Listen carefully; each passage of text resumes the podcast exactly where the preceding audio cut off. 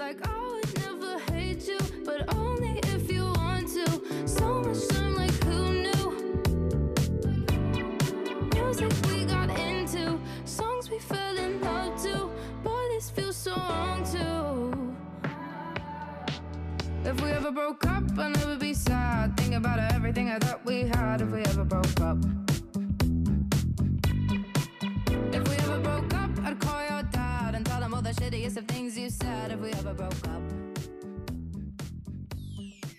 Hello，大家好，欢迎收听新一期的综合立体主义，我是 Cici。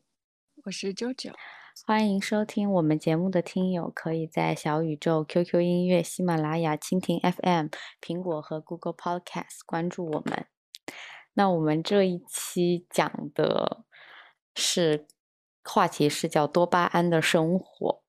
哎，不妨讲一下吧，九九为什么 九九这几周都出现在了哪里？这真的是魔幻六月。我就是从六月一号去了上海，一直到十六号才回来，整个半个半个月我都在出差。对，其实这半个月我们都同城，但是我们却没有一起在录节目。没办法，上班上班的心情不想要有，留给上海就就是快乐。这说明录节目不是快乐的事了。你要知道，我们在一起的时间也是很短暂的，出差还是要 工作。好像对每天，好像每次我去找你，就是我去找你的时候，我到你那晚上都是在加班。但是周末其实我们也没有录过，因为我们都跑出去玩了，嗯，是呢，哎，这挺可惜的，就没有正儿八经的在一起录过。这倒不用可惜，说的像未来不见了一样。好像这个节目现在目前一直都是远程嘛。对，那这一期想讲这个呢，也是好像突然发现吧，五月份、六月份开始，就是互联网频繁出现多巴胺这个词。我是在去年的时候，好像就有听到多巴胺，就是那会儿多巴胺色彩就已经有出现了。哦，那可能我去年并没有非常关注到这件事情，我反而是今年在很多社交媒体上就是频繁的刷到。可能这个是因为夏夏天到了，就是疫情一波过去，第二基本上很松，然后多巴胺就是它的热度逐渐上涨嘛，随着夏天就逐渐的更多的活动出来。对，然后，那你要解释一下什么是多巴胺吗？因为我看到你的 清单里面确实写的非常的详细。就是我这些其实都是摘自一些其他文呃媒体的，比如说什么三三联生活的周刊就有一篇写到多巴胺，它其实是一种非常重要的神经递质，在神经元之间传递信息，然后大家给它别名叫快乐分子。这种嗯分子呢，其实就像是让哺乳动物的大脑去有了一种奖赏机制，去做一些有利于生存的事。这其实就是很生物学的一种解释了。嗯，那其实简单来说，就是多巴胺其实就是会刺激到我们的情绪跟我们的心情嘛，而且是比较正向的。嗯，但是我感觉好像在我们生活中，或者现在开始流行的那些东西，其实是最简单的，就是它是以强烈调动的色情绪彩，对，就是以强烈色彩，它没有那么多的理论，它其实就是以对。强烈的色彩去刺激到每一个人的神可经。对，我们其实现在看到的一些话题热度，大多都是说多巴胺色彩的一些功能或者是现状嘛。那你为什么？那你觉得为什么今年会开始突然就是像盆景式的爆发？就是因为我在互联网上看到的，它不单单是所谓的可能什么色彩，它可能会很直观的运用到穿搭，或者是其实现在多巴胺美甲也很流行，然后嗯包括嗯、呃可能家居也开始流行多巴胺的那种可能软装配配色啊或者之类的。那你为什么会觉得今年好像开始流行了呢？我可能不是像今年开始流行，而是这些本来就有嘛，就是有一些像北欧那边的家居，它其实就是很这种色彩缤纷，然后很多巴胺的一些调性。但嗯是像多巴胺这个词，可能是在这个阶段开始有一个归纳总结，觉得人们把这一些色彩缤纷、活泼的颜色，去给它带入到一个情绪的专有名词上。那为什么今年夏天会突然开始流行色彩呢？这不就是大家开始活动了吗？就是哦我是觉得，重获自由了是吧？对，就是色彩影响人的心情。当人心情得到快乐的时候，你发的东西都是那种色彩很亮的。嗯，而且好像最开始的时候，这个色彩是不是跟当时那个就是刚开放的时候，泰国旅游很热，好像从那个时候开始有什么泰兰德多巴胺美学 就出现了。对，那是不是还会有希腊多巴胺？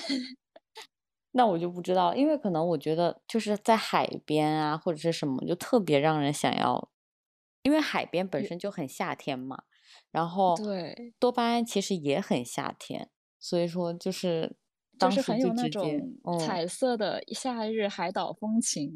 嗯，对，因为我也觉得今年那么流行，或者是今年大家开始想要去有更多的色彩冲撞，我觉得可能也是因为今年大家的心情转变发生了很大的变化吧。就大家可能之前可能，我觉得网络上对，就是网络上怨声太重了，但是好像今年大家就是慢慢慢慢的，好像放下了之前那种心情，对，就回归了一个可能想要去找到快乐的那种感觉。之前大家可能都觉得活着很重要，现在可能大家嗯，觉得快乐很重要，所以好像就现在开始大家很强调色彩嘛。而且包括就是我们其实去逛街的时候，我们也会看到很多品牌，不管是像 Zara 或者是 COS、Arcade，包括其实一些很多的奢侈品牌，今年好像出的单品，特别五颜六色，对，特别特别花，特别是去看 COS 的时候，桃那一红、对桃红，然后荧光绿，荧光绿，然后黄色、橙色，就是颜色真的是非常非常的显眼，就好像大家会买吗？其实，其实这我就想到了说，就是在出现就这一次狂热之前，其实我本身不是一个色彩控的人，就是我觉得我的本命色其实就是黑白灰，然后米色或者是米驼色，就是很中性调的颜色。我觉得本身我不是一个特别喜欢色彩很丰富的那种人，包括其实我觉得嗯，穿我的穿搭，包括我买东西的，就是颜色啊，或者是我喜欢的一些家居什么，其实非常明显就可以看出来，我不是一个色彩控。我觉得你也不太是色彩控嘛，就是我真的，我现在觉得多巴胺色彩还没有影响 到我，我还在那之前沉的阶段。对，因为我觉得我之前是，我不是说我不喜欢色彩，而是觉得我可能不太适合有这种彩色。虽然我很偶尔很偶尔，可能比方说我会觉得我穿的颜色特别素，然后我可能要配一个比较亮眼的包包，或者是怎么，或者是我配一双很亮的袜子，就是我只敢在很小的东西上去追寻这种色彩。小范围点缀是吗？对，但是我在大的方向，其实我是不太，我以前是不太觉得色彩是我的偏好吧。但是我觉得今年真的在这种影响下，我也没有说我买了什么颜色很鲜艳的衣服，因为我知道可能就是在这个氛围下才会吧。但是我会去想要尝试去做什么多巴胺美甲啊，或者是我会觉得说我可以真的再配几双很亮的袜子啊之类的，就是去跳，就是让我自己可能整个人会跳跃一下。而且我会觉得说，你真的去有这么多色彩出现的时候，其实你的心情真的会被影响哎。嗯，我现在还没有敢试过，但是我是经常会在小红书上面刷一些人气博主嘛，就是他嗯们是那种非常色彩明亮的那一类，就是很日系元素那种感觉吧。哎，日系会很明亮吗？我原先以为日系嗯，都是特别素的那种，哎，什么藏蓝啊这就是种。日系有一些，比如像 MUJI 是那种非常素、非常对。性冷淡风那一对对类，对，然后还有一类博主不是走那种复古型嘛，就是那种啊，啊各种复古小饰物，然后各种花花花花绿绿的衣服、裙子，嗯嗯，就是极繁主义那一类。哎，我觉得我那我这样想起来的话，我感觉说好像其实那种风格也蛮适合你的。我曾经有过的那种风，那种阶段是吧？就是在本科的时候读书，你就是不断的试嘛。就是高中压抑了那么久之后，到了大学，确实在一段混乱中去寻找自己想要的一些风格。嗯，你敢相信那会儿我竟然连短裙、超短裙我都穿？天啊，那我完了！我从小到大我就喜欢黑白灰，就喜欢米色。你的世界有彩色吗？我小的时候，我挑衣服也是不是挑黑就是挑白，我也不会挑其他颜色。我从小好像就是就是这种偏好。我觉得我的喜好好像很明显，就是我在茫茫的，就是衣衣服当中，很明显就会看到出来我是哪几件衣服的人。嗯嗯，很一致，真的很一致。我是没有办法，我是一。阶段性的，就真的纯粹跟着心情。可能我现在的心情完全不是多巴胺那一种非常快乐的。哦，对，特别是你这次来的时候，我真的很想说，太黑了，真的太黑了。就是连我一个喜欢穿黑色的人，我也觉得实在是太黑了。就是我自己当时清理衣服的时候。完全没有注意到这一点，就纯粹是嗯，这一套一套我穿着很方便，也很好携带，很好拿。嗯，但是等到你跟我说的时候，我再去看我的箱子，天呀，真的是这样。包括像我回来深圳第一天，我妈在帮我一起整理衣服的时候，她说：“你带的是这些衣服过去？”她都惊讶了吧？她都惊讶，你怎么能带了全黑的 一整套，从头到脚？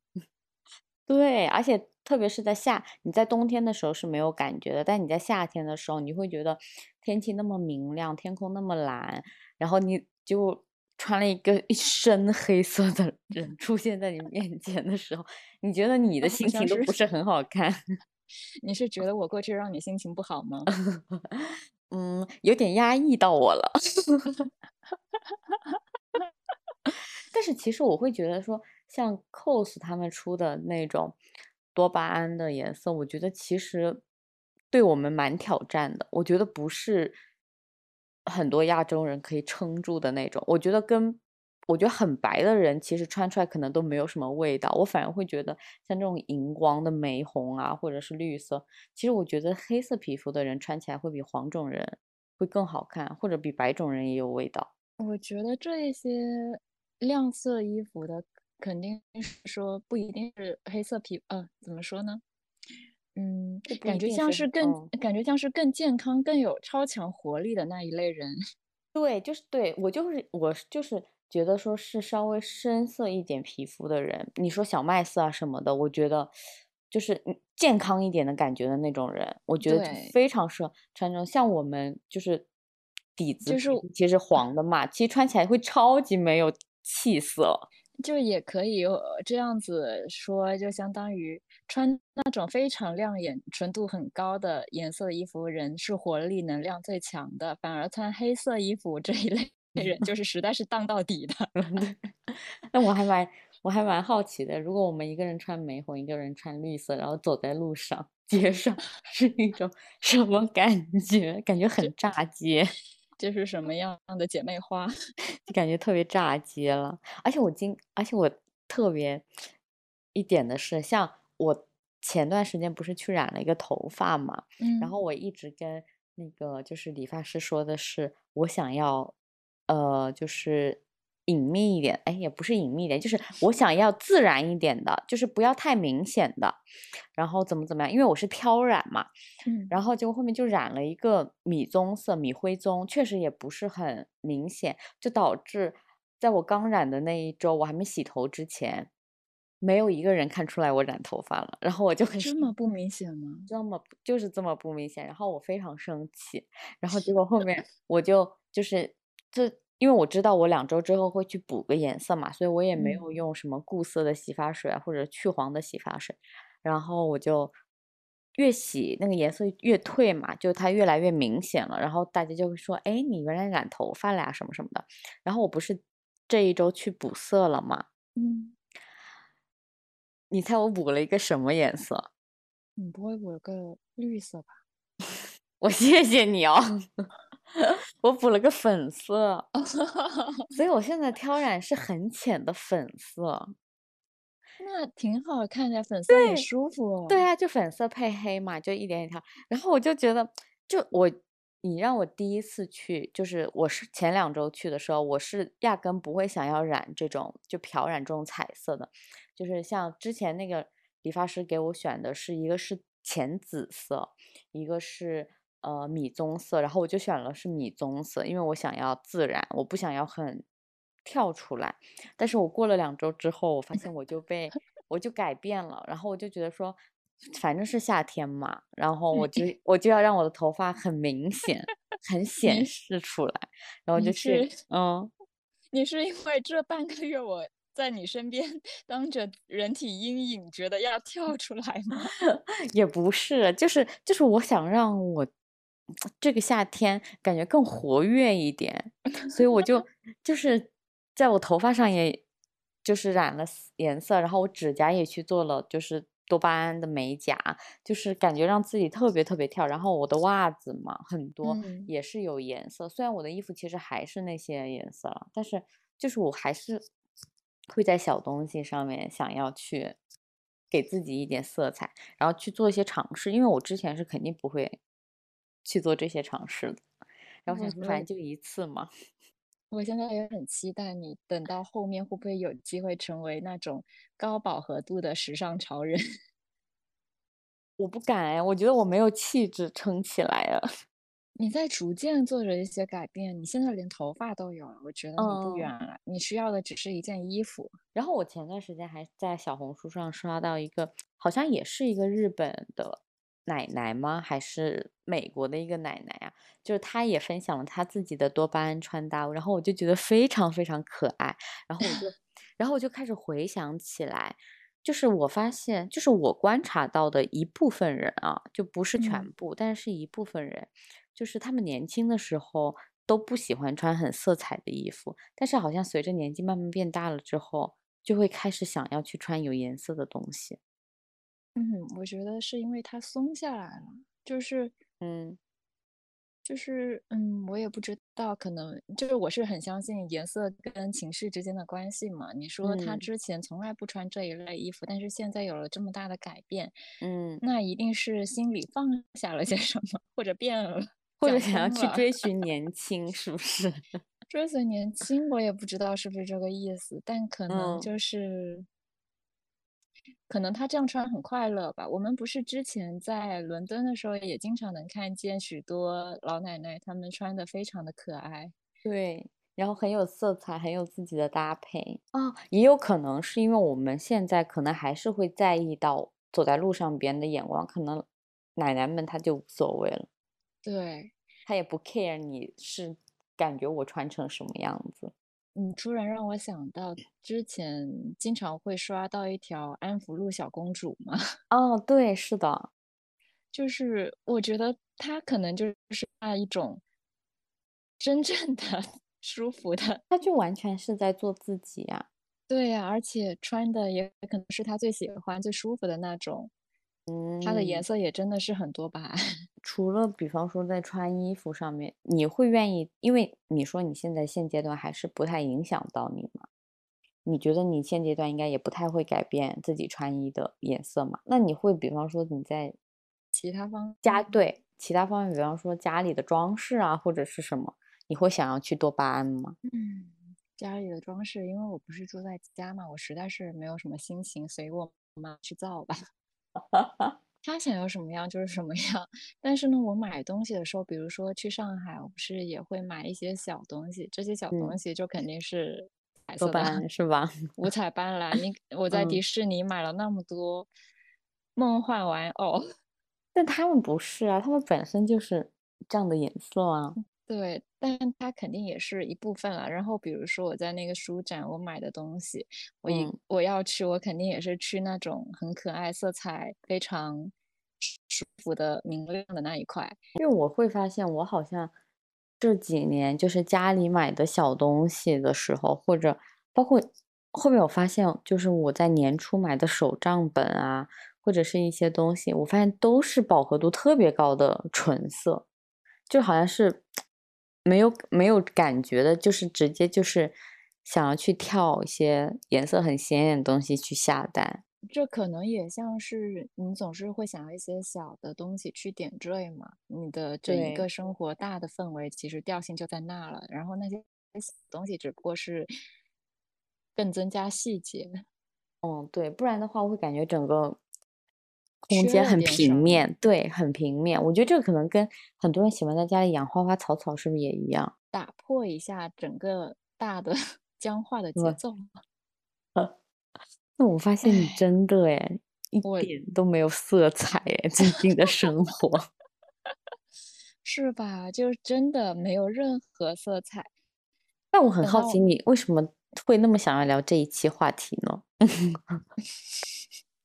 有一个很现实的因素，是因为我正在做的东西是周边。哦，所以你这次的周边，这次的周边之前里面有一个选品，我给它叫多巴胺 的啊，主题。哦，你这么说的话，刚好我们这一次我要之后要出的摊位，这次的设计的我的概念也是多巴胺设计，就想要迎合这一季的夏天。你知道我在看多巴胺的东西的时候，就是有嗯一类我会以前经常刷到，是什么？就嗯，就不是我经常刷，我们也经常看，就是韩国很多年轻 K-pop 团体偶像，他们不就是早早的在 MV 里或者是个人的一些服装上就呈现了丰富的多巴胺色彩，就是嗯，比如说泫雅，她之前前哦一个阶段，哇塞，哦，她是很典型的。比如像宋敏浩，他的那个色彩也有一段时间是大家都喜欢染彩色的头发，然后各种哦同 色基系的衣地服，GD 是吗？对，就是 YG。嗯，但泫雅她她的个人风格是挺明显的，因为因为韩国其实大部分的艺人来说，他们其实出席公共场所的时候，其实颜色也是以蛮单色的那种为主的，所以嗯泫雅她就特别突出她的风格。哎，你这么说，我想起来我们以前的校长是不是也挺多巴胺的？对，轮椅的那个校长，就是每年圣马丁毕业季，不是他都会给有一套专门定制的衣服吗？对，他个平时的个人穿着，我觉得也挺多巴胺的。对，嗯哎，那我在想啊，会不会真？你看有些人可能是天生就比较喜欢有色彩的东西嘛。嗯你，像我从小到大，可能真的让我自己来永久性的选择，可能都不是喜欢有色彩的东西。那是不是可能喜欢色彩的人天生就是偏乐观、偏开朗一点，或者是偏积极一点的？像我可能就是偏悲观，偏之之前偏稳重类型啊。稳重，之前好像有一些心理呃学者，不是经常也有色彩性格学是吧？对，好像是有一个非常著名的主持人，还是什么乐对对嘉对？对对，但他可能就是带出了这个话题。但那会儿你看色彩心理学出来，其实也没有出现多巴胺这个。对，只是他只是以色彩去判断一个人的心理状态，是吗？嗯，就是可能判断一些，就 就很像我们那种呃人格测试题。嗯，但是你天生喜欢色彩的人，我觉得可能就是那种吧，就内心情感更充沛一点的人吧。嗯，这也不好说呀，因为我知道有一些内心情感非常、内心色，就是他的色彩非常丰富的设计师，但他其实非常的理智。比如，我的同事，哦，你情绪跟理智不完全是反反义的吧？嗯，阶段性吧，我现在所有的东西都觉得是阶段性。之前在 之前上一周在宾馆的时候，我跟另外一个朋友不是一起在宾馆工作嘛，嗯，然后我就在用 iPad 放歌，放着放着，然后 Winky 就突然说：“九九，你听的歌种类蛮多嘛，日语、韩语，从然后又到 K-pop、爵士，这加个班的功夫就换了好多种，大杂烩。这没办法，就是这一个可能五分钟我想听这一类，下一个五分钟我就嗯想换了。哦，你是典型的水瓶座，你在这你在这一点上面是典型的水瓶座，喜新厌旧吗？也不是有自己的心理世界。就是难以跟上这个听歌节奏。对，因为你说那个朋友，其实我们三个人，呃，我觉得他的个人风格也挺明显的，然后，我的个人风格其实也挺明显的。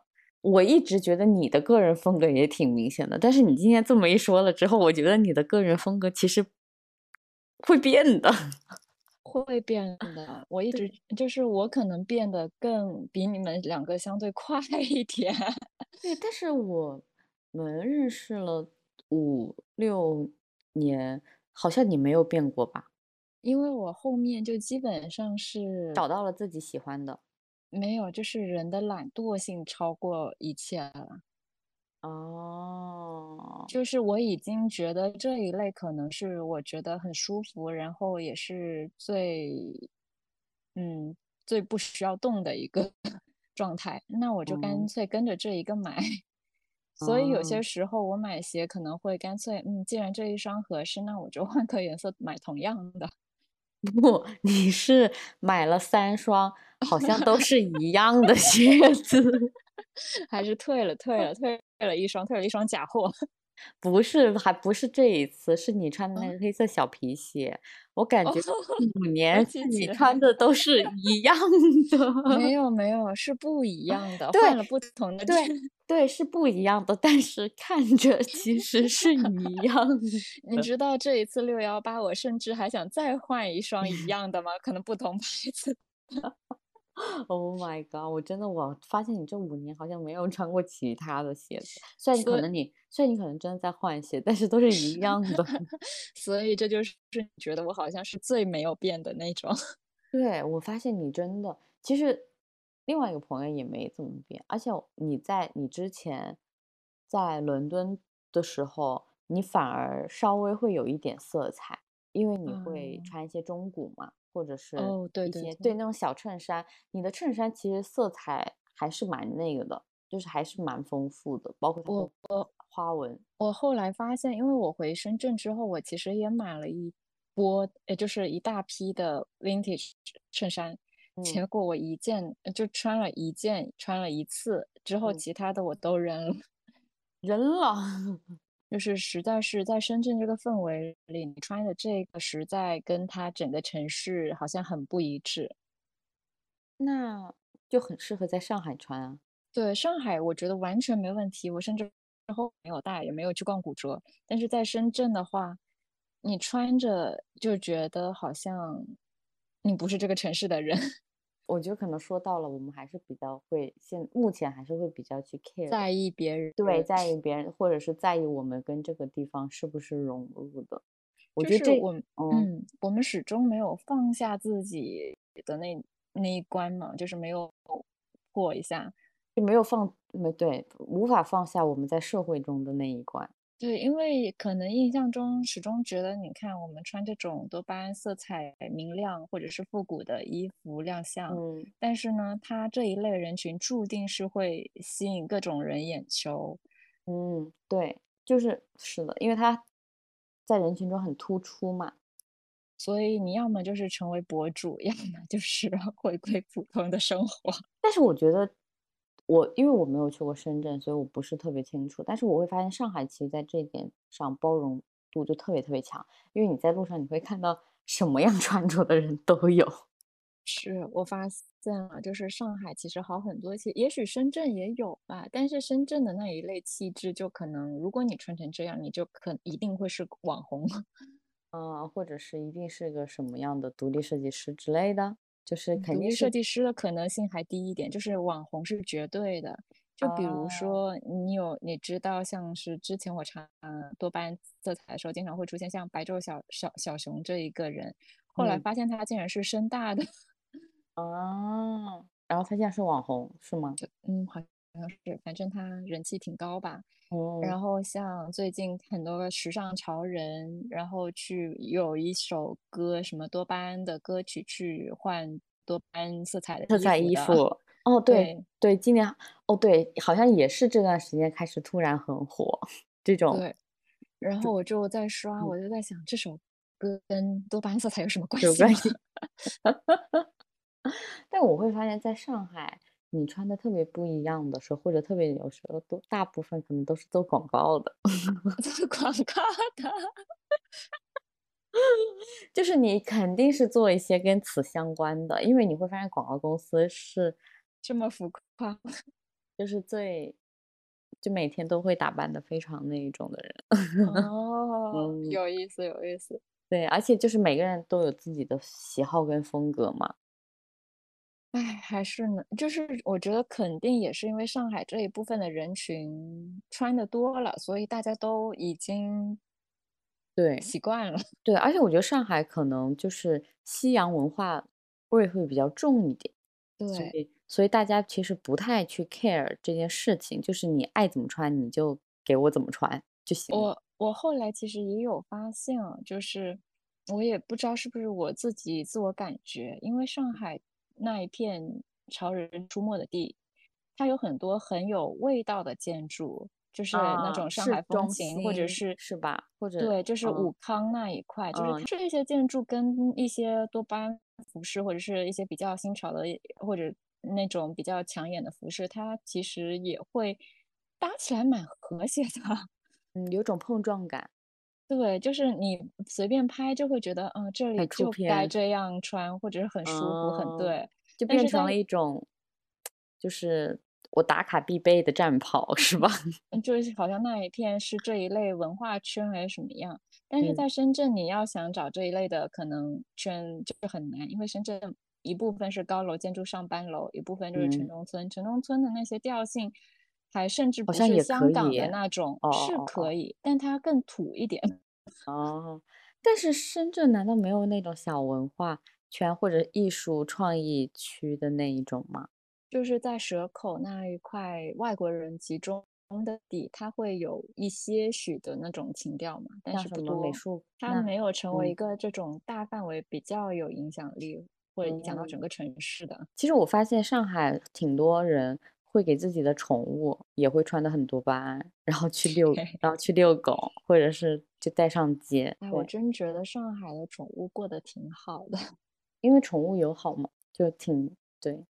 对，我就是有很多的店都会标宠物友好那一类。对，我觉得跟这个城市的生活方式有关，因为，嗯，我感觉上海其实挺多养宠物的人的，然后大家也非常愿意在周末的时候带宠物出去社交，这就是是一个很典型的一个生活方式的一个东西，所以你慢慢慢慢就是市区那种小店啊，就是会有很多，因为就是你基数变大了之后，你不友好你也得友好，因为如果你不友好，你反而显得不太友好。对不太友好，所以说就就是挺那个的。我觉得跟对，其实就是一种 lifestyle 吧，我觉得，嗯嗯，哎，我发现，因为这一次去嘛，好像带我们就是我们一起走过的地，没有是那种非常大面积、色彩填充的网红打卡点。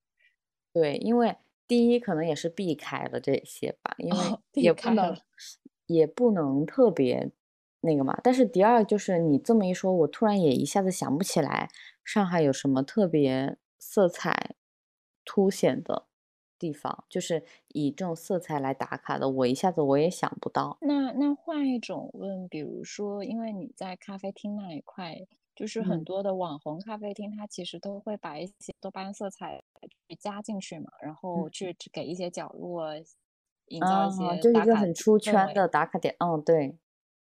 那上海这一类咖啡厅，你觉得多吗？嗯，好像有一段时间挺流行的，就比方说，呃，所谓的呃绿楼梯啊，或者是比方说什么颜色的一个东西，就是你一进去就会被它吸引了。但是好像这个风潮也过了。对，我这一次不是去了，我们都去了好几家咖啡厅，但后来发现，是不是因为去的这几家都挺都更注重咖啡本质？就是，嗯、我觉得上海的咖啡它就是更新换代特别快。我不是说店开了关，关了开更就是很快啊，是它的那种设计风格，我觉得更新的挺快的。就像前面说的，曾经是以一种特别强烈的色彩为一个装饰点，后面又开始流行就是那个叫什么金属风，嗯，我就是它用不锈钢了。然后各发现种镜面材质。对，然后发现哦，怎么所有新开的咖啡店全走这种风格，然后后面又开始走什么，就是好像也有什么木质调的那种啊，就是就是一阵一阵的，嗯，它所以说它就是不持久，这个东西不太持久，也没就是有些时候这种长久的颜色会疲劳嘛。对，是的，而且它因为它有一个特别强的设计风格嘛，所以它也特别嗯容易过时。你这么说，我还想起来我们之前去过的一家家具店，其实也挺多巴胺的。就你还记得那个 Hey 吗？Hey，啊、我记得那不是北欧的，就嗯它的所有的产品都非常的色彩化，对，都非常的鲜艳跟色彩。我其实很喜欢他们的那种那个品牌。对，我也非常喜欢他们那个品牌，就是，嗯，其实我以前也不是一个 家具空间 喜欢有颜色的人。天呐，我这人天，好吧，我这人天生就不是一个色彩色彩型的人格，就是我以前也不喜欢，我以前非常喜欢那种呃木质调啊，然后白色啊，或者是怎么样。但是后面你觉得法式法国的那种家里面，他们多巴胺吗？他们其实也没有非常多巴胺吧？没有，我觉得反而是像挺文艺复古的是或者是啊，西班牙、葡萄牙、更靠海边的。啊，对，因为我就是很典型的那种喜欢法法式的那种法国他嗯们那种家里的那种风格，所以我以前也不是一个多巴胺控，但是我逛了那个家具店的时候，其实我会发现他们设计的每一个都很好看。很对味。对，我觉得还也有一个很重要的原因，是因为他们的线条都非常简洁，所以配上色彩的时候，可能不会让人觉得很复杂，对，或者不是会不会让人觉得太过复杂，或者是嗯，就是很容易看腻。那说回就是我们刚刚其实也有提到很多网红咖啡厅的一些空间色彩嘛，因为我突然想起来，我前不久在深圳平山美术馆的时候，它有一个九层这呃九层塔的系列展览，第嗯，一个展就是一个纯蓝色的空间，哦就是。嗯，因为深圳本身它的展览就是像比较现代性的展非常的少，而嗯，这个展平山其实是一个很偏的地方，这个展当时在小红书上好像就看到了很多网红过去打卡，哦，现在展都是给网红办的。对，就是我们之前在我在之前在那个工作室的时候，就是有一个项目，可能就是要去做美术馆的导视嘛，在他嗯们就是那个美术馆还在修建中，跟建筑工作室一起联合着做。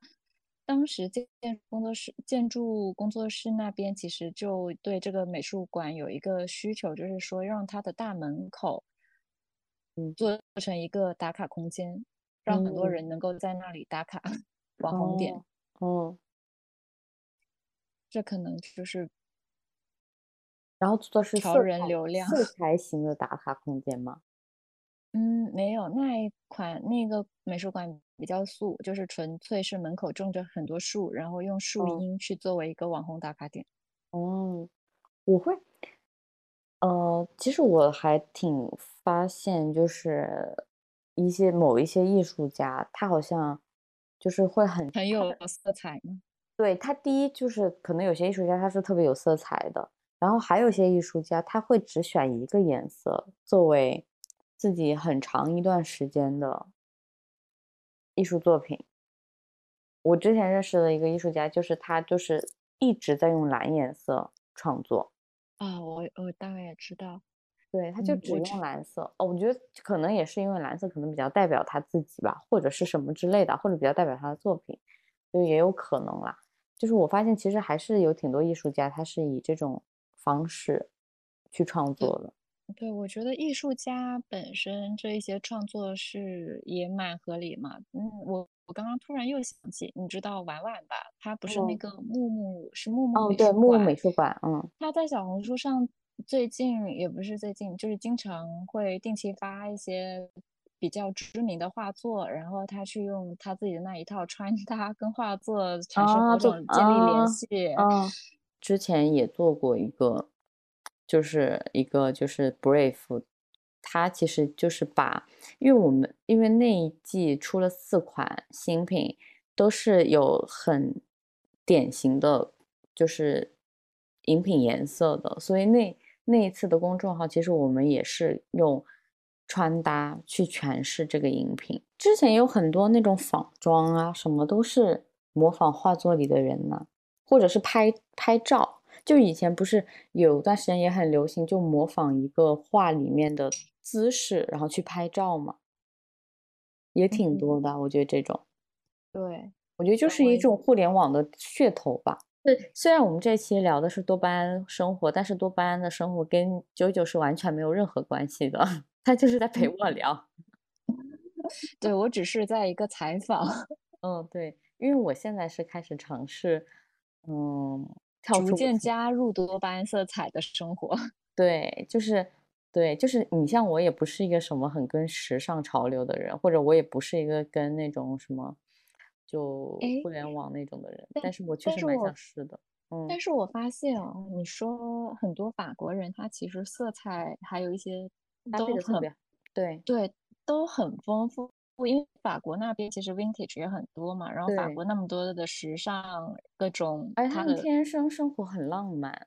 对，他们好像天生就感觉很会穿，把各种衣服都穿在会生活身上。美学是吧？对学就各种，不单是穿衣服，就什么都挺那个的。哦，包括他们的门店，就门头店，他们也会刷成很可爱的颜色之类的。对，明亮的色彩，还有他嗯，们经常路过街头就买一束花，花的那种鲜艳的颜色。对，就是我想要的生活。这可能就是我能够接受的，认为是多巴胺色彩融进生活的那种样子。但其实你接受的不是色彩融入生活，是生活方式。哦，对对对，对，跟色彩没有关系。嗯，那你觉得像法国人那一类的色彩，呃，那一类的，跟我们刚刚提到像很多年轻 K-pop 团体或者是中国的网红我觉得不红太人的多样，巴胺，我觉得不太一样。我觉得，我，我觉得我们更多的其实是快感。嗯，怎么说？就是，嗯，我我觉得我们现在追求的那种所谓的，我说的是我们差不多同龄啊，然嗯后包括是这一段时间比较火热的那种现状来说，我觉得是一种就是生活中色彩的快感带给我的，带给我们的那种，比方说，呃，就是让我们在夏天整个情绪更高昂啊，或者是怎么样？我觉得它不是一个持续性的东西，但是你说的那种法国人的那种生活美学，包括嗯、呃可能某一些就是艺术家、设计师他们所设计出来的产品，或者是他们做出来的艺术作品，我觉得那种就不是一种色彩上的快感。哦，我刚刚突然想到，就嗯，是也许能觉得像法法国那一类，好像他们是更自然、是真实的，呃，生活就是这样，而我们现在说的这一些，其实就蛮刻意的。对，我觉得他们是，呃，我觉得是，比方说是所谓的巴黎人的性格，嗯就是是一个地区带给他，就像上海人，就是上海年轻人的生活方式跟深圳年轻人的生活方式是不一样的。我嗯。觉得是，我觉得是这样的，就是你生活在那个地方，这个城市所赋予这个城市的人，他们的性格就可能他们天性就是乐观开朗，就像就像很那个呀，就比方说非洲部落或者是美洲的那些，嗯。就是部落民部落族嘛，他们的所谓的图腾，或者是他们部落族的色彩，其实就很代表他们的性格。其实很多的，就是所谓的那个多巴胺美学或多巴胺设计，很多其实它也是图形的重复，或者是高强度的对比。其实跟非洲他们那边会有一些的相似之处。我觉得就是那个民族他们天性的一种散发出来的乐观啊，或者是嗯向上。会比较那个，但是我们我觉得，我觉得至少很明显，我就是一种快感。就比方说，我所染的头发或者我所做的指甲，它不是一个持续性的东西，我不可能永远开始变成这样。它只是我在某一个阶阶段想要转变生活心情的一个方式，就是我通过我的颜色去改变我现阶段的心情。你刚刚说到那个城市的那一点，我突然又想起之前曾经不是看过一个纪录片，忘了，可能也是欧法国还是哪的一个花艺艺术家，他的那一块花的，就是他让他他的那一块呃什么让花生长的生长的态度。其实就蛮自然的，他会用很多种不同的种类的花卉或者什么去打造那一片他想要的园林，而我们这一块的更像是说，嗯，我们觉认为这一片各地区用这一种好，然后就其实是用的蛮克制的，可能大面积就是同一种。对，什么时候我们会到下一个换色系的阶段呢？你说像是在二十，呃，在那种。二十到二十五岁之前，二十五岁之后，每五年一个人生阶段。哦，我觉得我 可能，你可能就是永恒的，我可能是，你是永恒的经典。我好像跟之前二十三、二十四的时候也差不多，就我觉得是吧？对你到老了，依然也不会成为斑斓色彩的超人。对，就是就是，我觉得色彩永远只是我的点缀，它不能变成我的全部。我真真的不是色彩人的，我其实真的挺好奇，就是那种天生色彩人的那种心理是什么？就是他，我的刻板印象就他们就是天性非常乐观开朗。觉得自己会变吗？我我是觉得我会变。嗯，那你觉得你会轮回吗？就是变回你之前的？我会轮回，很明显，对这一些非常的相信。然后我觉得我现在这些可能也是纯属观吧。那之前在伦敦的时候并不是这样子的，我在中深圳就变成了这样子的夸张。我在北京其实又是另外一种。北京是什么样的？北京我现在其实也比较难判断，因为那会儿是在本科摸索阶段是吧？对，人生比较快乐，就很杂。但是现在让我过去到那边，我其实可能会跟上海一样，全黑我没离职。我好像没有特别变，但是其实我也挺好奇，我未来会不会改变我的风格或者是什么之类的。我们当时在上海那个书展的时候，其实我我不是在大多大的摊位买了很多东西嘛，嗯，然后在跟他们聊天的时候，我也在注意着，就是他们的一些衣服色彩，就是我在大多大那个摊位买的很多东西，我会觉得跟 Hey 带 Hey 的那些产品带给我的感受是一样的。对，他们的色彩其实用色每个产品用色其实也挺大胆挺多的，但是呢，他们的整一个形态其实又很简洁、很现代，嗯，蛮舒服的，又充满创意点。就是这些可能是产品类吧，但我是一直在注意着那个那两位摊主，他们好像是主理人，嗯，他们的感觉就跟他们的产品是一样，很舒适。哦，但好像他们的本身穿搭也不是非常的。色彩化嘛？嗯，那个那位女生是她，她穿着一件我很喜欢的绿色系。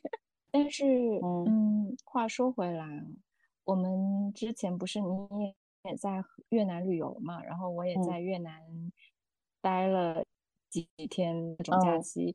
那会儿在越南旅行时的衣服，其实跟在这边完全不一样，那可色彩斑斓了。我我印象中好像越南的服装，虽然我印象中越南当地人啊，就好像穿的没有说什么很花哨或者是很色彩，他们好像本地人还是挺朴素的。但是我去逛那种服装店什么的，其实颜色都挺鲜艳的。然后我还买了一条越南的当地特产的一种那种什么哦我知道高滩裤还是短裤啊？什么裤衩啊？啊，不是，你不是那越南当地特色的不是一个高开叉的类似旗袍一样的？旗哦，我买的是裤衩，因为我觉得哦旗袍就你你说的那个我不太会穿，但是裤衩我觉得很容易穿嘛，然后我就买了一条裤衩，就是它它它每一个花纹跟色彩都极其丰富，然后我后面买了一个玫红色的，然后 有玫图腾，不就你你不会觉得玫红色很土，就是因为它上面有很多那种花纹啊跟图腾的那种感觉。哎，时尚有轮回，谁能想到现在 COS 也出了很多玫红色，还有好像还有哪一个奢侈品？那今年这一季大面积的吗？对，我发现 cos 真的非常喜欢出有颜色的东西。它也有很多黑色的，给了共不同的人群各种选择。哦，就今年嘛，今年开始，应该是从去年寒假冬天开始的，就是出了好多带色彩。我觉得可能今年色彩是不是可能也是跟着时尚啊？疫情吧。哦，嗯，那其实我觉得就是回到我们最开始说的嘛，就是为什么今年夏天大家好像突然都开始了多巴胺的生活？我觉得其实跟我们目前的心境也有很大的关系。我感觉今年就是大家明显，呃，活动的频率跟次数就变多了非常多，而且其实你的出行或者什么也相对更自由化了，所以我觉得这个东西非常影响大家的心情，大家也都好很想去好好的去感受所谓的生活的颜色吧，或者是你的多巴胺的生活，所以我觉得可能这也就是为什么他今年开始特别称霸互联网的原因。对，就成为了一个时尚热点。对，然后虽然呢，我们平时的本命色彩呢都不是多巴胺的色彩，但是其实我们也在努力的让自己的生活变得更有色彩一点吧，对吧？也希望大家的生活都能够有就是多姿多彩，就是我们不一定说多巴胺的生活就是一定要让我的生活变得花花绿绿，但是至少我们的心情是要多巴胺的。是我们平常中，其实如果不想要那种大面积色彩去占据我们视野的话，我们也可以在自己喜欢的空间里去放一些花花草草啊，找，到一些小抱枕啊什么的。是收收集一下自己喜欢的物件，这些物件肯定不是说我就喜欢黑白灰的。对，或者小杯子，我觉得也可以，我觉得也挺改善自己的心情的。对，每天都会有不一样的心情，就是做一点改变的话，对好呀，那我们这期就先到这儿吧，我们下期再见，下期再见，拜拜。拜拜。